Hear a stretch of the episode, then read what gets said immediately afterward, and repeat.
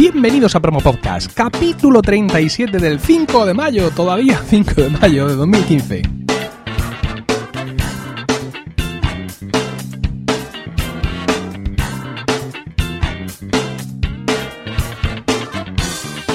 Muy buenas, mi nombre es Emilcar y esto es Promo Podcast, un podcast ciertamente inusual, porque en el feed alternamos promos puras y duras de diversos podcasts con estos episodios del podcast en sí, donde vamos a hablar de podcasting, porque no hay nada que le guste más a un podcaster que hablar de podcasting. Como siempre, cada tres semanas normales me reservo un programa para mí solito para hablar con vosotros de podcasting, noticias, novedades, equipamientos, técnicas, etcétera de alguna manera como una especie de actualización en vivo de mi libro Podcasting. Así lo hago yo a la venta en la iBooks Store. Bueno, voy una semana tarde. Este capítulo 37 tenía que haber sido la semana pasada, donde no hubo episodio regular, pero fue, fue imposible, ¿no? con los críos, en fin, cuestiones familiares, personales, hicieron imposible la grabación. Tenía el guion preparado, pero no, no, dieron las energías para tanto. Y bueno, pues ese guion que estaba preparado es lo que os voy a traer hoy, hoy aquí y una de las noticias que os traigo es una noticia muy esperada y es que por fin SoundCloud abre su servicio de podcasting a todo el mundo. Es un servicio que estaba en beta desde 2011. Diga usted que sí, que las prisas son para los ladrones y que ya por fin han abierto a todo el mundo. SoundCloud es una plataforma que tiene mucha relevancia en cuanto a la capacidad de todo el mundo de subir audio, ¿no? Son muchos los DJs que la utilizan para publicitar su trabajo, son muchos artistas y mucha gente que la usa para podcasting, incluso aunque no estén en la beta, ¿no? Es decir, eh, que confía en la capacidad de SoundCloud como plataforma que atrae a la gente a ir allí a escuchar. Y de hecho, pues tienen allí su podcast sin feed ni perrito que le ladre. Y tú, si lo quieres escuchar, te vas a SoundCloud y en verdad hay gente que se va, ¿no? Pero eso se sale un poco, digamos, de, de las normas de, entre comillas, del podcasting clásico, donde tienes que tener un feed. No, eso no es un podcast. Bueno, vamos a ver cómo lo hace SoundCloud porque lo hace de una manera curiosa y es que, mm, digamos, todo está integrado en el mismo perfil de usuario que ya existía en SoundCloud. Ahora el, avatar que, pones en tu perfil debe de tener 1400 por 1400 como poco de tamaño y la descripción que te pide en ese perfil es la descripción de tu podcast, ¿no? Te dan un feed fantástico al que le puede dar un nombre, un nombre de show, por así decirlo, y una categoría que, por así decirlo, sería la que luego iría a iTunes, ¿no? Ahí también incluyes cuál es el email de contacto del podcast, puedes incluir un prefijo para estadísticas de los MP3, como por ejemplo los que te proporciona el servicio de PodTrack, eh, poner el autor, el idioma e incluso, fíjate qué maravilla, que Fairplay, hay un espacio para redirigir el feed a otro sitio si te cambias de plataforma. Es decir, imagínate que tú coges el feed de Soundtrack eh, SoundCloud, perdón, y se lo das directamente a, iTunes y de pronto pues decides pasarte a Spreaker o algo así, ¿no? Y, le ha dado, insisto, directamente ese feed de SoundCloud. No le ha dado uno de FeedPress o de FeedBurner, sino directamente el de SoundCloud. Bueno, pues aquí tienes este espacio para poner ahí eh, el nuevo feed de la nueva plataforma y SoundCloud lo incluye en, el, en la etiqueta de redirección para que iTunes lo, lo, capte. Como digo, es un juego limpio que ya estamos viendo en muchas otras plataformas como por ejemplo Spreaker. Hay más cosas, pueden marcar el programa como explicit y poner una licencia de esas fantásticas de Creative Commons, que es curioso porque el autocorrector la traduce, la escribe Creative Commons, ¿no? que es un poco lo que eh, yo opino que importan realmente esas licencias, pero bueno, no me voy a meter en ese jardín esta noche. Bueno, una de las cosas que me, ha gustado de la plataforma esta de SoundCloud para podcast es el campo de las estadísticas porque separa perfectamente tres eventos que ahora mismo nos traen de, cabeza, ¿no? Dice que tiene un, play count, un contador de play, donde demuestra el número total de veces que tus fans han escuchado eh, el, el, podcast en soundcloud.com o a través de un mm, player embebido en una página web o en una de las aplicaciones móviles para iOS, Android o a través de su API, es decir, aplicaciones que usen la API de SoundCloud para llegar a su contenido. Luego tiene otro contador que es el de mm, descargas, que se demuestra cuántas veces la gente le ha dado al botón de descargar en soundcloud.com o en un eh, en un player, en web player lo llaman, ¿no? En estas cosas que tú metes en tu página web o en tu blog, ese reproductor eh, de código, pues cada vez que le das el botón de descargar te suma al contador de descargas. Y luego tiene otro que son descargas por RSS, que es en el que mm, te va a contar cuántas veces tu podcast es descargado o escuchado en streaming a través del feed RSS. Eh, también incluye el, pues, discriminar todo este tipo de eventos por, eh, evidentemente, por capítulos, países, incluso ciudades o incluso aplicaciones de podcast si se manifiestan. Ya hemos hablado de los identificadores de las aplicaciones de podcast. En este caso, pues vemos que los plays, o sea, los plays y los, y los likes y los comentarios son públicos, pero las descargas y descargas RSS no lo son. Eso ya pertenece a tu estadística privada. Eh, ¿Cómo funciona esto? Pues como he dicho al principio, está, sigue embebido dentro del perfil normal de SoundCloud. Es decir, tú tienes un perfil de SoundCloud donde estás publicando varias cosas y no tienes, digamos, por qué dedicarlo solo al podcast. Si tú ya tienes una cuenta de SoundCloud, puedes, digamos, eh, que puedes hacer que conviva en esa cuenta tu podcast con otro tipo de audios que subas, ¿no? Entonces, en ese sentido, ahora cuando subes un audio, tienes una casilla para hacer check para decir si quieres incluirlo o no en el feed del podcast, ¿no? Mm, ¿Qué es lo que pasa? Pues efectivamente que esta plataforma es monopodcast. No vale para tener varios shows a la vez o varios programas. Es decir, tú aquí tienes un podcast, un feed. Mientras que, por ejemplo, en Spreaker o en Evox puedes tener múltiples feeds. Bueno, y ahora vamos con el tema de, digamos, qué ofrecen, qué características ofrecen en cualquiera de los planes de pago, que aquí es donde yo me he quedado con la cara un poco más rara la cuenta normal de, SoundCloud, que es gratuita, te da 3 horas de audio de subida y hasta 100 descargas por pista. A partir de las 100 descargas por pista no se puede descargar más. Es una cosa un poco rara, pero bueno, quiero decir que esto de SoundCloud es que es un mercado dedicado sobre todo a la música, ¿no? Entonces, pues si no tenemos ese perfil y no estamos pensando de esa manera, mm, no vamos a entender alguna de estas cosas, aunque yo creo que ni, ni poniéndonos en ese punto de vista. Bueno, eso es la cuenta gratuita. La cuenta Pro te cuesta 4 euros al mes o 35 euros al año. ¿Qué es lo que hace? Te dobla el tiempo de subida que puedes tener. Son a partir de, en esta cuenta ya tienes 6 horas. Pero son 6 horas en total. No son 6 horas al mes, no. Tú solo puedes subir en total 6 horas. la suma de todo lo que es de todas tus pistas son 6 horas. Es decir que yo qué sé, un podcast como promo podcast, que dura los episodios una media hora, pues yo con la cuenta pro de SoundCloud tendría para 12. Y se acabó. No sé, yo esto, evidentemente, insisto, en el terreno de los DJs, lo mismo es la revolución. Pero pagar 35 euros al año porque alguien te permita subir 6 horas y dejarlas ahí y punto.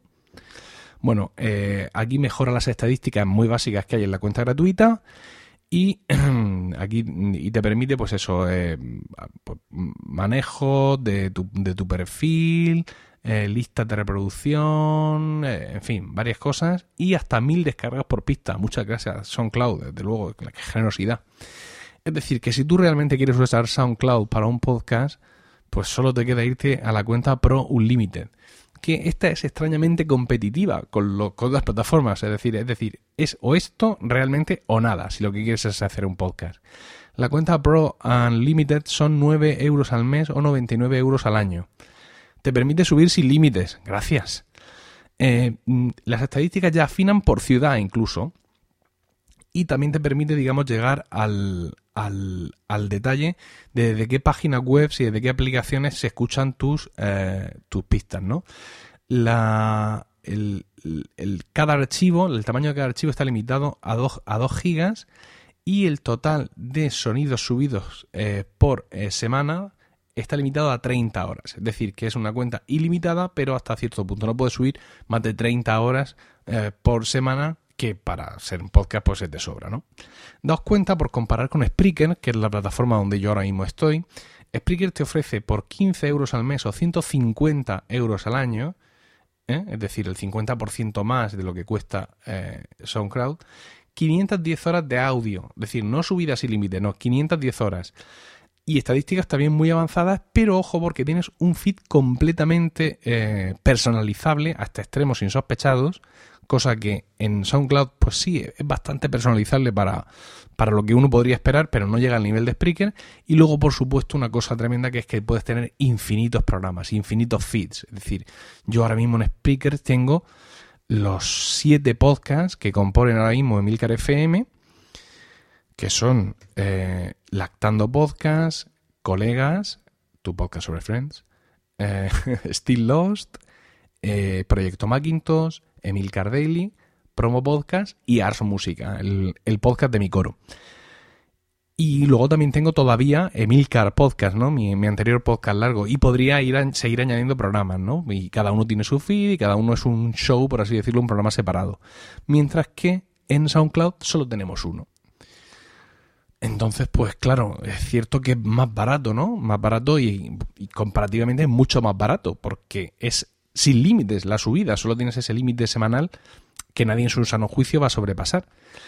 Pero aún así me parece que Spreaker y plataformas, digamos, más enfocadas al podcasting, aunque puedan ir un poco más caras y puedan ser un poco más roñosas al final en las horas, porque 510 contra ilimitado, está claro cómo queda, pero sin embargo para mí me siguen pareciendo mejor opción, ¿no? Entonces ha sido mucho tiempo de esperar a SoundCloud, que parecía que SoundCloud lo iba a petar, pero realmente, mientras esperamos a SoundCloud, todos los días aparecen plataformas nuevas, por ejemplo, FeedPress, que es eh, este servicio de redirección de feeds, ahora también ofrece hospedaje, un día puedo hacer una comparativa.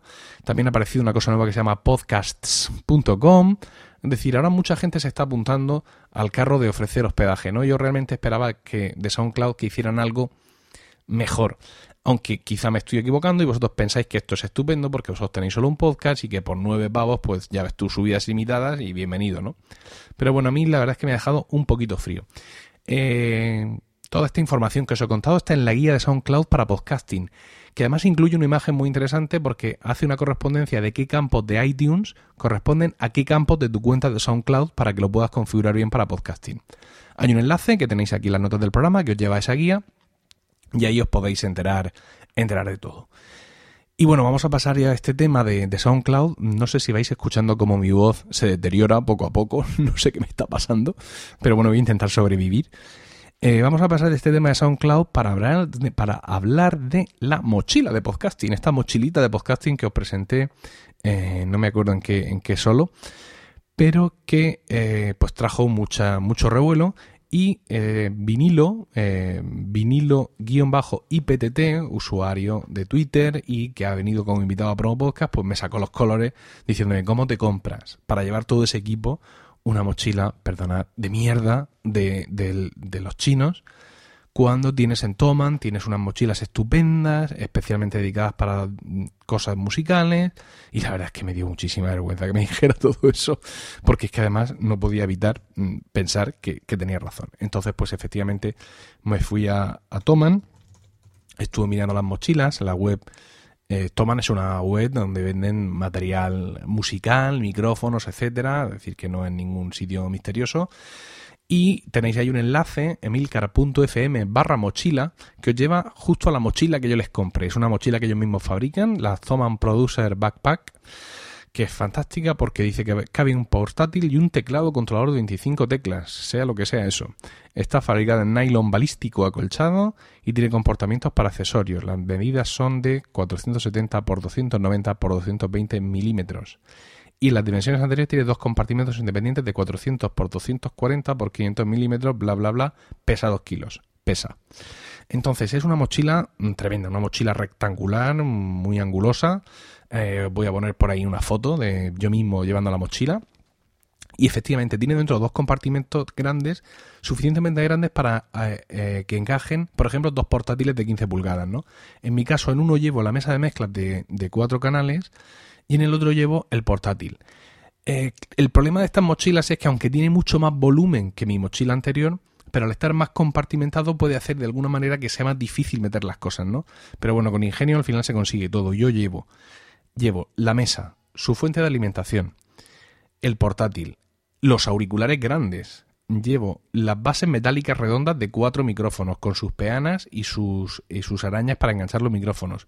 Llevo tres micrófonos en, la tapa de la mochila. Es una cosa espectacular. Y por supuesto, pues toda suerte de cables y, de resto de accesorios, ¿no? La mochila va petadísima, ¿no? Pero bueno, realmente, como os decía, es una manera estupenda eh, de, dos cosas. Uno, de, tenerlo todo bien mm, recopilado para cuando vas a grabar fuera. En mi caso, mm, colegas, tu podcast sobre Friends, se graba casi siempre en casa de Juaniquilator. Layton con lo cual pues sí tengo que salir fuera. Y el podcast de Ars Música también se graba en casa de Diego Jaldón, de mi compañero de podcast, con lo cual pues tengo que salir de casa con el equipo completo, ¿no? Pero sobre todo es una muy buena manera de tenerlo todo recogido en casa, ¿no? Eh, yo en casa grabo con otra mesa distinta, con una mesa más pequeñita, ya lo sabéis, una Xenis 302 USB y el micro, este micro del que me escucháis, el SM57, pues que es un micro que está en su caja el pobre aquí en una estantería y no molesta a nadie, ¿no? Y tengo pues un, un brazo de estos articulado, como si fuera de fleso, cogido a la mesa. Es decir, que el equipamiento para casa mmm, no sale de aquí, porque cuando yo me voy a grabar fuera, claro, necesito varios micros y no voy a poner a pelear mi Shure SM57 con los micros para, mm, barateros de Behringer, ¿no? Por eso allí también uso esos. Entonces ya os digo, es fantástico poder tenerlo todo recogido, echarle un vistazo a esta mochila porque realmente me ha merecido la pena, me ha costado 33 euros y me ha merecido mucho la pena el, gastarme este dinero porque ahora sí realmente lo tengo todo bien, bien recogido, lo tengo bien acolchado, me fío de esta mochila, me la pongo en la espalda y sé que no se va a caer y la verdad es que estoy, estoy bastante contento, digamos, de haber hecho caso a vinilo y haberle dado un poco una vuelta de tuerca a mi idea original, haber gastado un poco más de dinero a la altura, pues realmente de todo el equipamiento que, que llevo dentro. Sí, os voy a poner la foto, lo acabo de decidir en estos momentos, presidiendo o abajo del artículo que habla sobre este podcast en emilcar.fm, en el, en el artículo del, del capítulo. Ahí os voy a poner la foto para que veáis el tamaño que tiene. Insisto, vacía dos kilos es pesada, ¿no? Pero bueno, ¿qué le vamos a hacer? ¿Qué le vamos a hacer? Y más cosas que quería comentaros hoy. Vamos a ver. Ah, sí, sí, sí. Esta misma tarde ha surgido un debate muy interesante que ha lanzado Dan Benjamin. Dan Benjamin es la cabeza pensante, el líder, el jefe, el Wakai Totashi no de la red de podcast 5x5. Y este está mucho ahí en Twitter, dale que te pego, proponiendo cosas, venga que entro en tu podcast, tal, un poco moviendo el, el cotarro. Y publica un tweet que dice, discusión eh, para eh, eh oyentes de podcast es 2015, estamos en 2015. ¿Es una web necesaria, una web de un podcast necesaria? ¿O las aplicaciones y los propios feeds rellenan ese espacio? Inmediatamente, de Vital Lime, Ángel Domínguez, traductor de aplicaciones y de otras muchas cosas, le dice que es esencial desde su punto de vista cuando tú quieres enlazar eh, a otras cosas o ver las notas del programa o todo ese tipo de historias. Y se ha generado también todo esto lo he, publicado en la cuenta de Twitter de Promo Podcast. Se ha generado un debate entre Sune, el presidente de la asociación Podcast y también de la Sunecracia, otro podcast sobre podcasting, y Quiniela con K89, murciano del podcast eh, Jugadores Anónimos. Lo habré dicho bien. Dios mío, me pueden matar si me he equivocado. Jugadores Anónimos, yo creo que sí, ¿no, Quiniela? ¿Ese es tu podcast? A ver. ¿Jugadores? Sí, Jugadores Anónimos, gracias a Dios. Bueno, el caso es que han tenido hoy un debate muy interesante porque eh, Sune decía que Podzap, que es también otro metapodcast donde él está, lleva un año sin web y que nadie se ha quejado, ¿no? Bueno, quizás es un punto extremo porque Podzap es un programa de entretenimiento, ¿no? Lo escuchas, te diviertes mucho, pero creo que no da para una reacción posterior. Pues yo opino que en este chiste que habéis hecho, en este corte, no sé. Eh, Quinila dice, bueno, o hablan entre ellos que es cierto que el, el blog está ahí, te permite posicionarte, eh, incluso en, una, en, ocasiones el tener, eh, digamos, un blog en, WordPress te permite crear el feed del podcast o usar ese feed del blog como feed del podcast. En fin, varias cosas. Yo, evidentemente, tengo mi opinión, ¿no? Y la he manifestado en mi libro, Podcasting, así lo hago yo, donde en el, la sección 4 del capítulo no sé qué, que se llama Blogs y redes sociales, digo que como podcaster tradicional y vetusto, para mí un podcast necesita un blog, ¿no? Porque realmente tú al final estás en una plataforma, estás en otra, estás arriba, estás abajo, pero tu blog va a permanecer, ¿no? Lo que es tu dominio, tu propia casa. Y, y además allí la gente es donde prefiere dejar comentarios. Yo lo tengo demostrado que los comentarios que recibo, que últimamente son muchos, por ejemplo, en Emilcar Daily, son allí, son en el blog. La gente prefiere irse al blog teniendo un blog donde la gente pueda comentar en un momento dado, le das al oyente una mayor sensación de comunidad, ¿no? Y es, es una especie de, de, de ancla, de ancla que permite mantener una referencia fija del podcast, aunque este pase de Evox a Spreaker, de Spreaker a SoundCloud, de SoundCloud a servidor propio, de servidor propio a archivo.org o de todos los bandazos que quiera dar por todas las plataformas del mundo. Cuando yo quiero referenciar podcast aquí en, en Promo Podcast, en esas promos que os pongo entre capítulo y capítulo, muchas veces me cuesta un montón encontrar cosas tan sencillas como el feed de un podcast. Y me estoy encontrando algunos podcasts que no tienen web, que por ejemplo lo dejan todo a la página de Facebook o, la propia página que te genera Evox, ¿no? Entonces, claro, estas páginas no están mal, pero mm, como te quieren atrapar ahí en esa plataforma, pues no te dejan o no te dejan poner con más claridad formas de contacto tradicionales como el email, por ejemplo, o insisto, el feed, que es algo que tendría que estar visible y claro y notorio para todo el mundo para que se pueda suscribir directamente usando el feed y además el feed que tú quieres, ¿no? Porque el problema también está en que en estos tiempos se generan múltiples feeds. Por ejemplo, yo tengo en Emilcar Daily, tengo el feed propio de Spreaker, pero también tengo, digamos, el feed de Free de FeedPress, que es el que a mí me interesa difundir para que todas las suscripciones pasen por allí y yo, aparte de las estadísticas de Spreaker, tenga esas propias estadísticas, ¿no? Me resulta muy interesante.